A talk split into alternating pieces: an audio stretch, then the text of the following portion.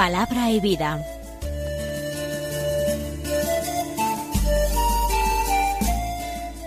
Con el padre Manuel Horta desde Sevilla.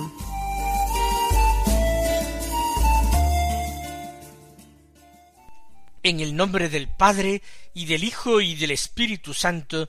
Amén. Alabados sean Jesús y María. Muy buenos días, queridos amigos, oyentes de Radio María y seguidores del programa Palabra y Vida. Hoy es el viernes de la sexta semana del tiempo ordinario, un viernes que es 17 de febrero. En este día la Iglesia celebra la memoria de los siete santos fundadores de la Orden de los Siervos de la Virgen María, los servitas. En este caso no hubo un fundador de la orden, sino que fueron siete, siete varones nacidos en Florencia en distintos años, que deciden en el año 1233 dejar sus bienes y sus familias y reunirse para emprender vida común. Todos ellos estaban entre los veintisiete años el más joven y treinta y cinco años el de más edad. Cada uno tenía su historia, pero según el, el, escrito más antiguo que se conserva en los archivos de la orden, todos procedían del mundo del comercio. En 1233, la noche del 14 al 15 de agosto, esa noche, víspera de la Asunción, cada uno por separado en su casa tienen una llamada, una revelación, que les invita a una vida más perfecta y más evangélica.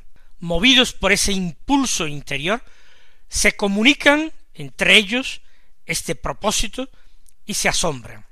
Los siete pertenecían a una cofradía, la Sociedad de Nuestra Señora, que era una hermandad que daba culto a la Santísima Virgen y que era la más antigua de Florencia. Les une esa devoción particularísima a la Santísima Virgen.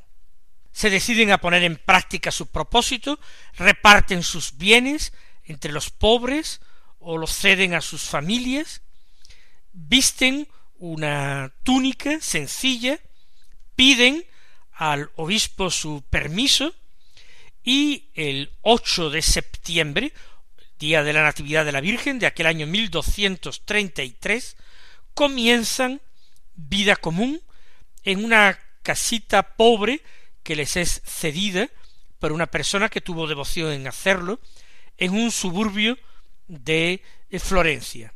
Allí se entregan a la oración, pero también atienden a los pobres y enfermos de un hospital.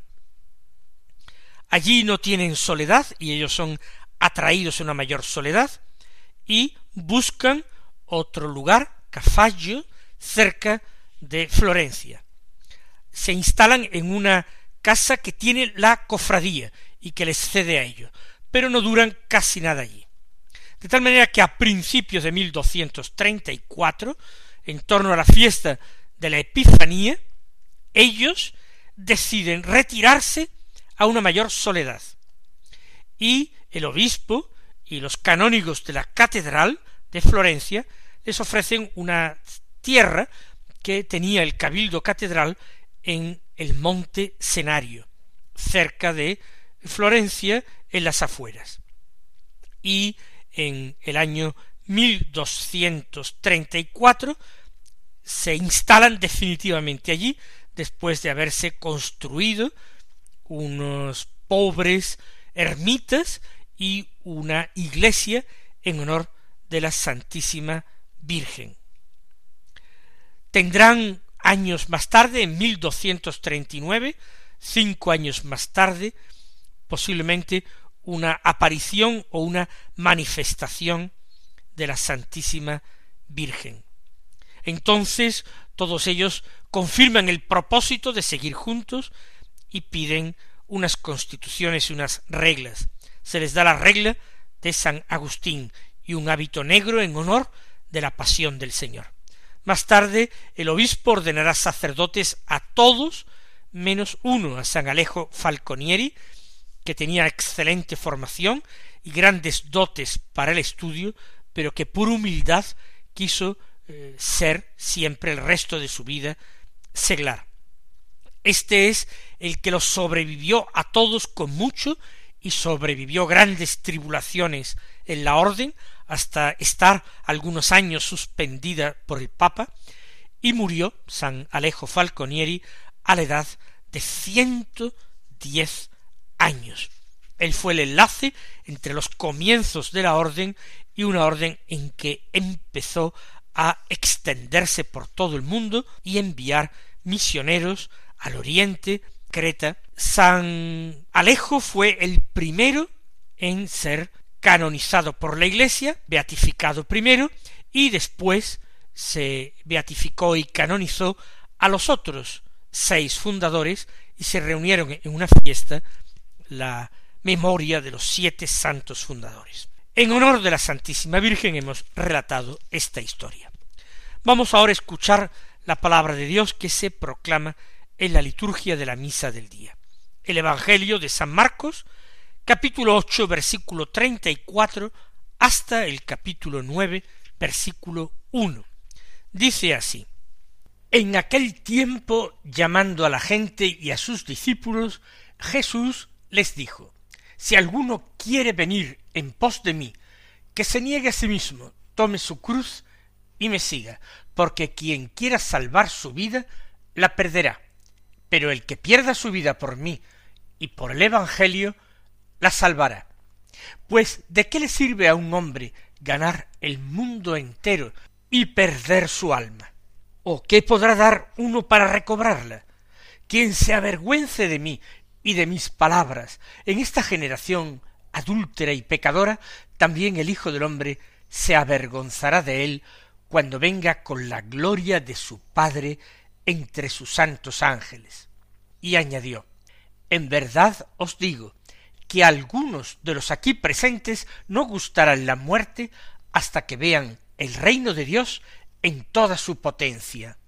El Evangelio que hemos escuchado es la continuación estricta del Evangelio de ayer.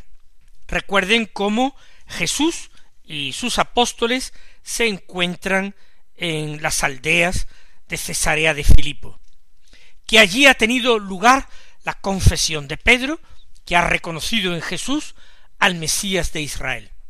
Allí ha tenido lugar el primer anuncio de la pasión y esa reacción de Pedro que se resiste a ese eh, porvenir que Jesús augura al Mesías, un porvenir de sufrimiento, de rechazo y de muerte.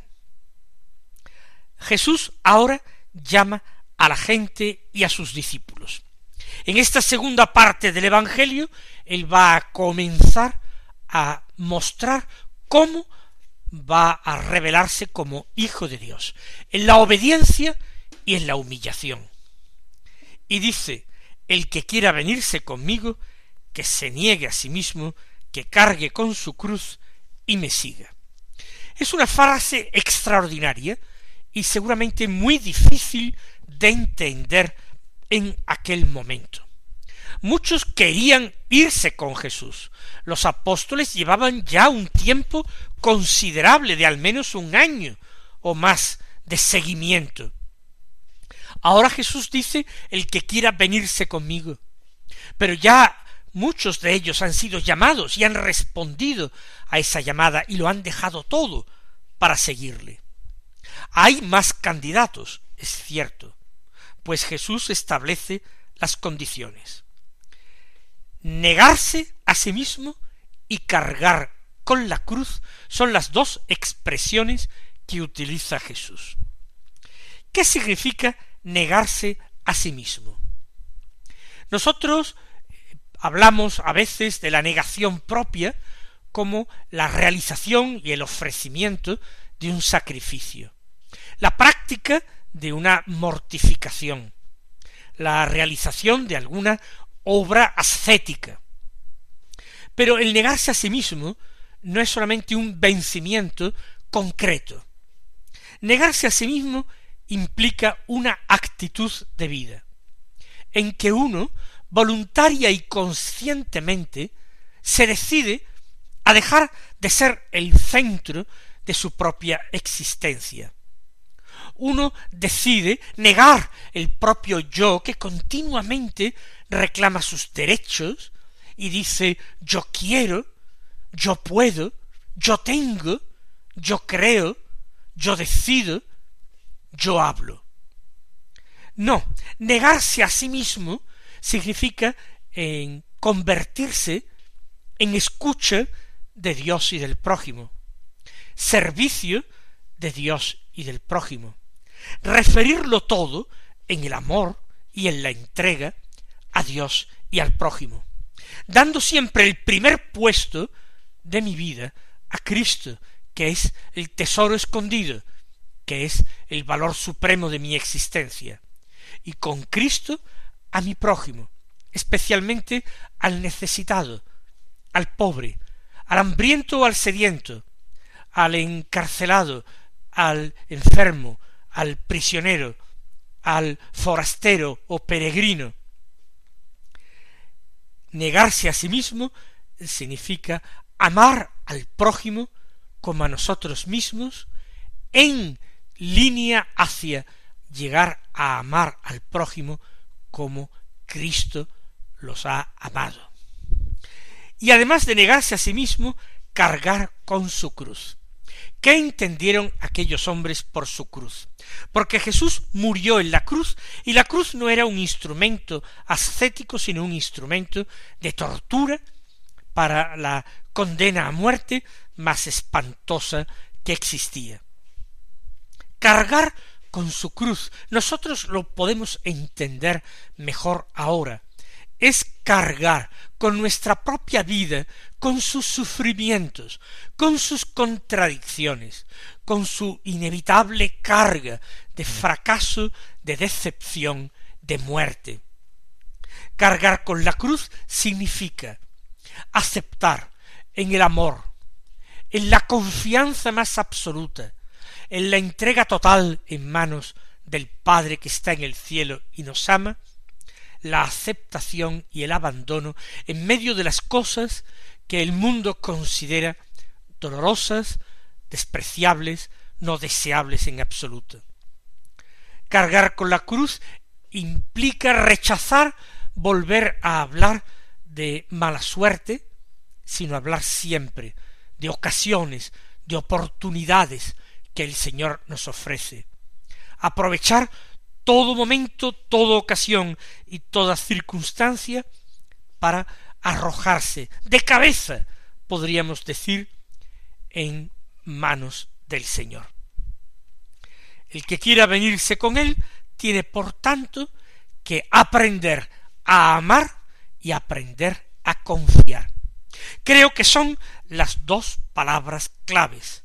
Amor y confianza. Negarse a sí mismo para poder crecer en capacidad de amor, para ensanchar, dilatar el corazón y cargar con la cruz, ejercitando la confianza y el abandono absolutamente.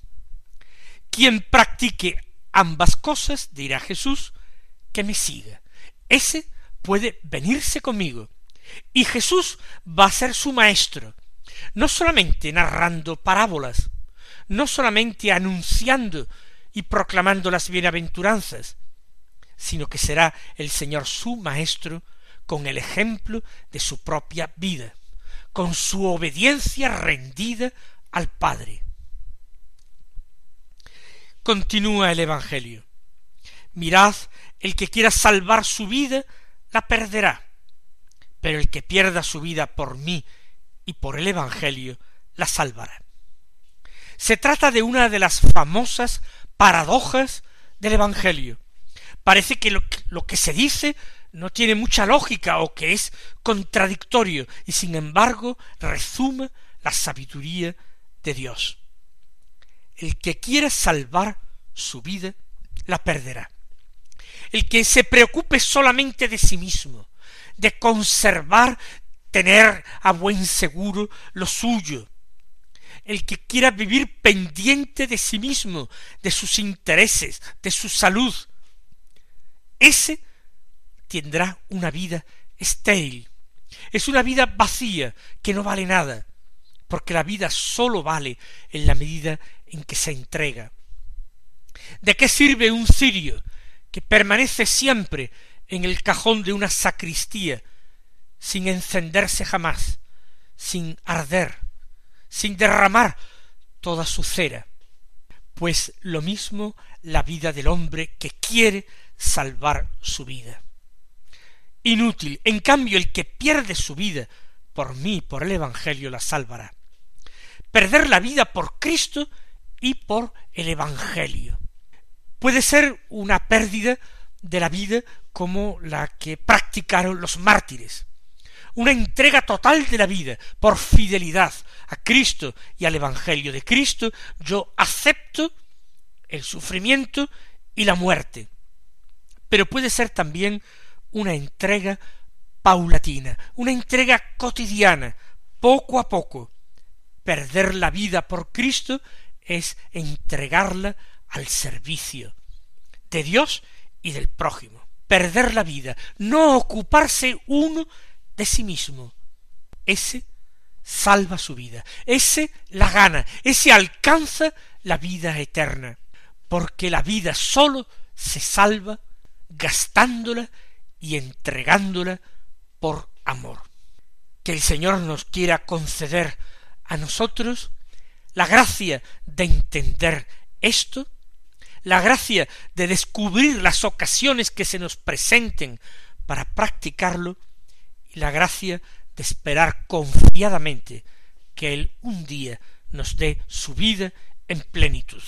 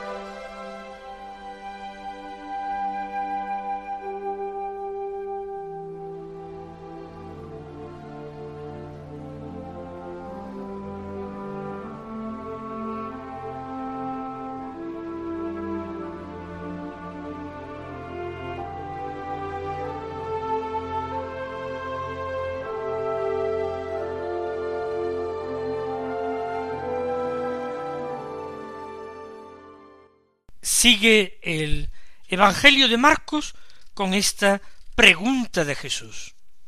Pues, ¿de qué le sirve al hombre ganar el mundo entero si arruina su vida? O lo que es lo mismo, si pierde su alma. Ah, ¿Cuál es el sentido de la vida? Porque la gran pregunta sobre Dios es esta. ¿Dios realmente ¿Es Dios realmente existe? ¿Es una realidad? ¿O Dios es puramente un sentimiento? Y aparece y desaparece, e influye en unos momentos y no tiene ninguna influencia en otra. Si el fin de la vida es llegar a Dios, alcanzar a Dios, alcanzar la vida eterna, salvar el alma, lo contrario es arruinar la vida, y la vida ha quedado totalmente fracasada si uno termina arruinándola por la eternidad. ¿Qué podrá dar uno para recobrarla? Nada absolutamente. La vida eterna no se puede comprar con ningún bien material. Por tanto, hay que vivir cuidadosamente esta vida, hay que vivirla prudentemente, hay que vivirla siguiendo la pauta que nos da el Santo Evangelio, recorriendo ese camino que es Cristo, el único camino que nos lleva al Padre.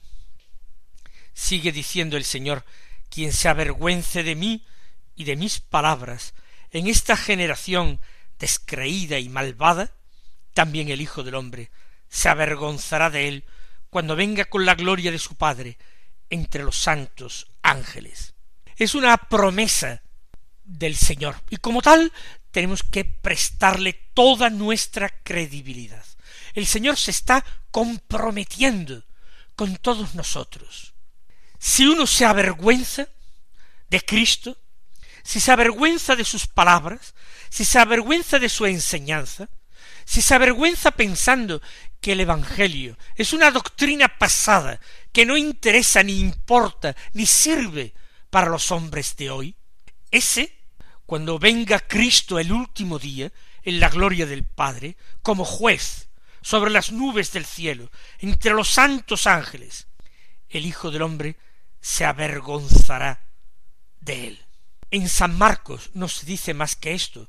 En San Mateo, por el contrario, se contrapesa esta afirmación con la de que quien se ponga de su parte ante los hombres, con todo lo que conlleva, también ese verá cómo el último día Cristo se pone de su parte ante su Padre del cielo. Todo eso cuando venga en la gloria del Padre entre los santos ángeles. Pero de nuevo es una invitación a vivir la vida con atención, con paciencia y con prudencia, a vivir la vida con fe y con confianza, sabiendo que el momento presente pasa, pero que la palabra de Dios se ha de cumplir, porque el cielo y la tierra pasarán, pero mis palabras no pasarán.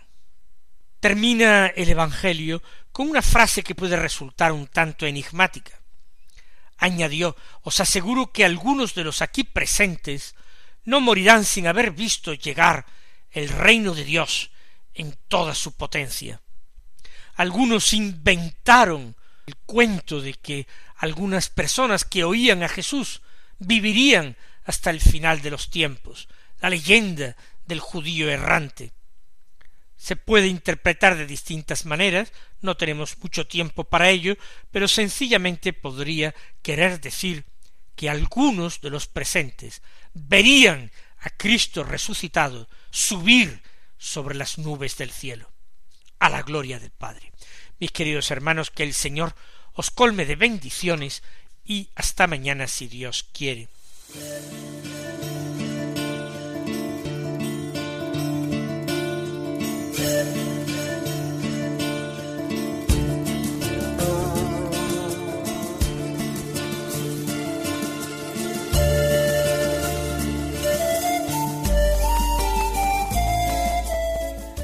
Concluye Palabra y Vida, un programa dirigido desde Sevilla por el Padre Manuel Horta.